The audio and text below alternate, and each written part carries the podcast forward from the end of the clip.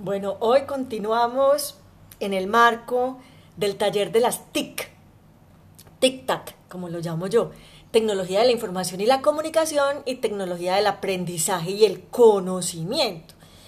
Está liderado por nuestra tutora Angélica María Rodríguez Palacio. Y pues le damos las gracias al SENA Colombia porque nos invita a reflexionar y los quiero hacer partícipes. ¿Ustedes consideran que es oportuno usar estas herramientas, las TIC, en actividades escolares para el colegio de sus hijos, ellos con el celular en la mano? Actividades pedagógicas, pues. Y luego nos ponen en contexto que en una institución mmm, la dotaron con unas pizarras digitales y mesas interactivas en vez del pupitre pues tradicional. Que si había uno para zurdos era uno muy de buenas pero para escribir a mano. Entonces en esta parte interactiva no las estaban usando.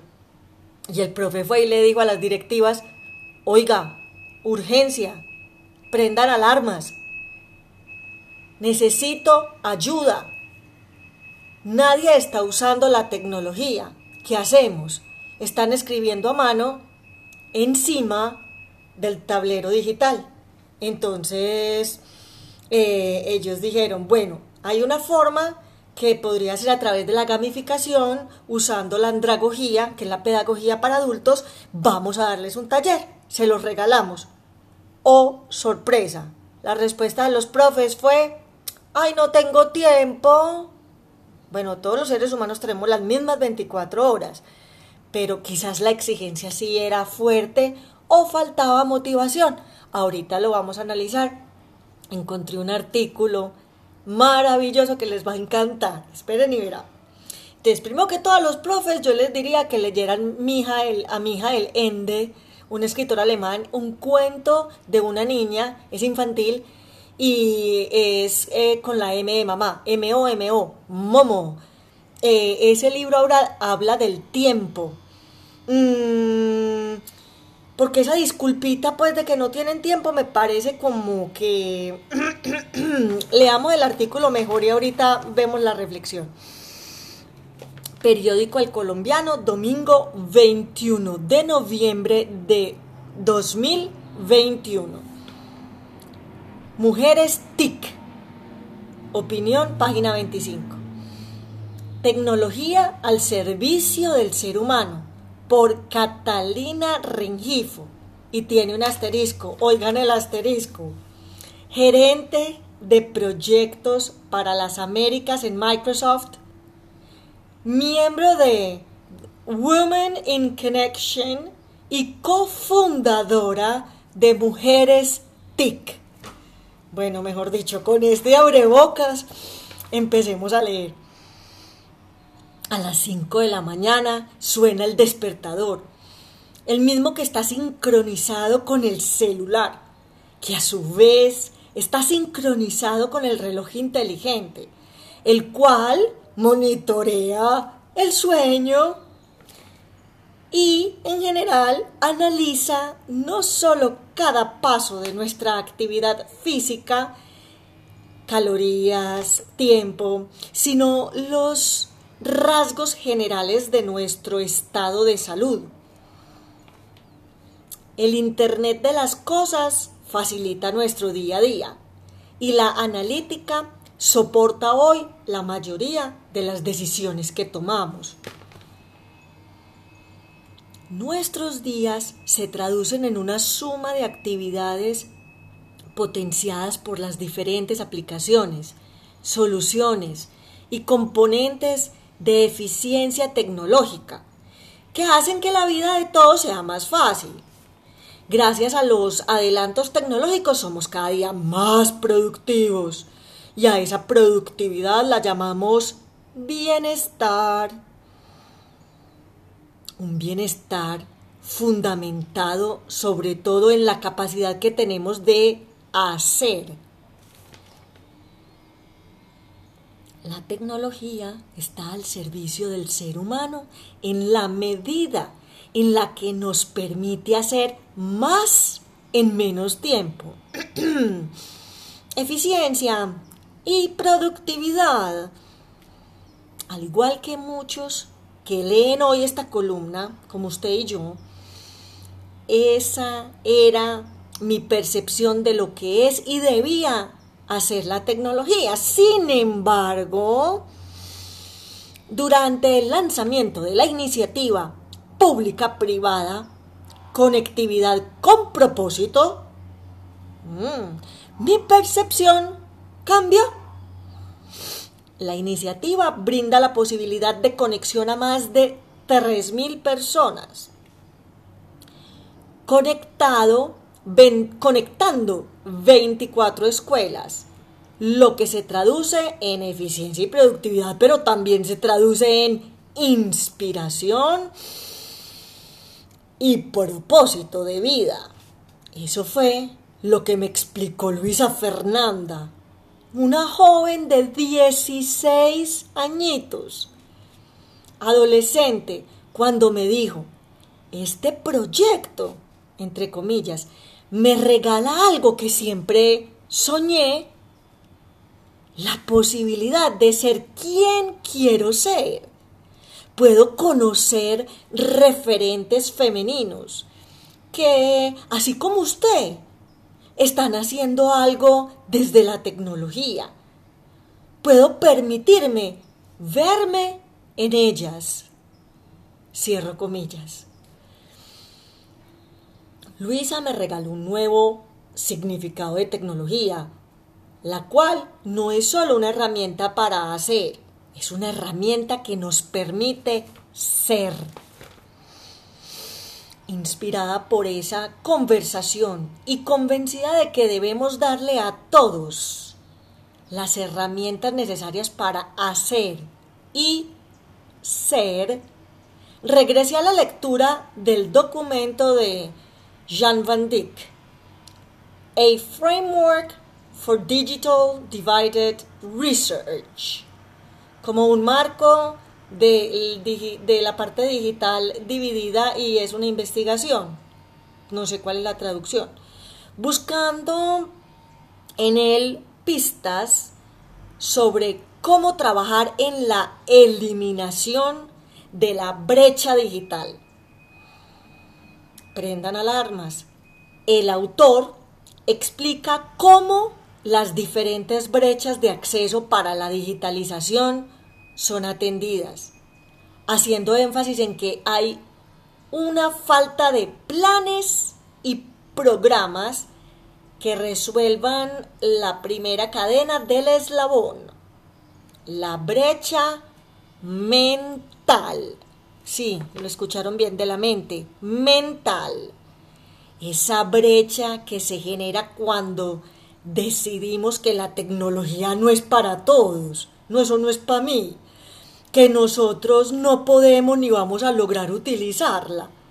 De acuerdo con el autor, la inspiración es la única forma de romper la cadena y eliminar la brecha digital. La pregunta es, ¿en qué estamos fallando? porque desde temprana edad los jóvenes, incluso las que tienen acceso a Internet, deciden no explorar carreras de ciencia, tecnología, ingeniería y matemáticas, STEM, por sus siglas en inglés. La brecha digital no existe solo por falta de conectividad, Wi-Fi. Es que no hay Wi-Fi, no ni por carencias de capacitaciones en áreas tecnológicas. No, porque ya escuchamos el caso del contexto que las regalan en las instituciones. Entonces, eh, capacitaciones hay. La brecha digital, como lo dice el autor, es, adivinen pues,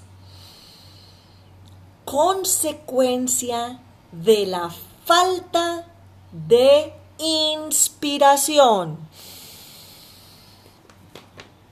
Desde la academia nos concentramos en enseñar cómo la tecnología nos ayuda a mejorar la productividad, enseñamos a las nuevas generaciones capacidades para la cuarta revolución industrial, como lo son generación de contenidos, programación y ciberseguridad. Todas capacidades requeridas e importantísimas.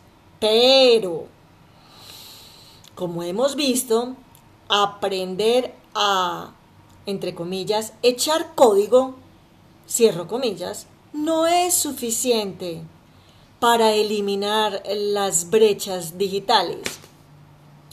Como dice el proverbio chino, entre guillemets, entre comillas, el mejor momento para plantar un árbol era hace 20 años. El segundo mejor momento es ahora, cierro comillas, y es ahora cuando debemos empezar a visibilizar esos referentes que nos ayudan a desaparecer la errada creencia de que la tecnología no es para todos. Debemos generar acciones que nos permitan darle a más Luisas, la chica adolescente de la que hablábamos, razones para creer en ellas mismas, para ver en la tecnología un camino de transformación, para reconocerse en otras mujeres y verse movidas por ellas, para permitirse soñar. Como dice Walt Disney, if you can dream it, you can do it. Si lo puedes soñar, lo puedes hacer. Estoy totalmente de acuerdo con la palabra de soñar. Ahora en Navidad sí que más. Solo eliminaremos la brecha digital cuando logremos implementar la educación completa. Productividad más inspiración.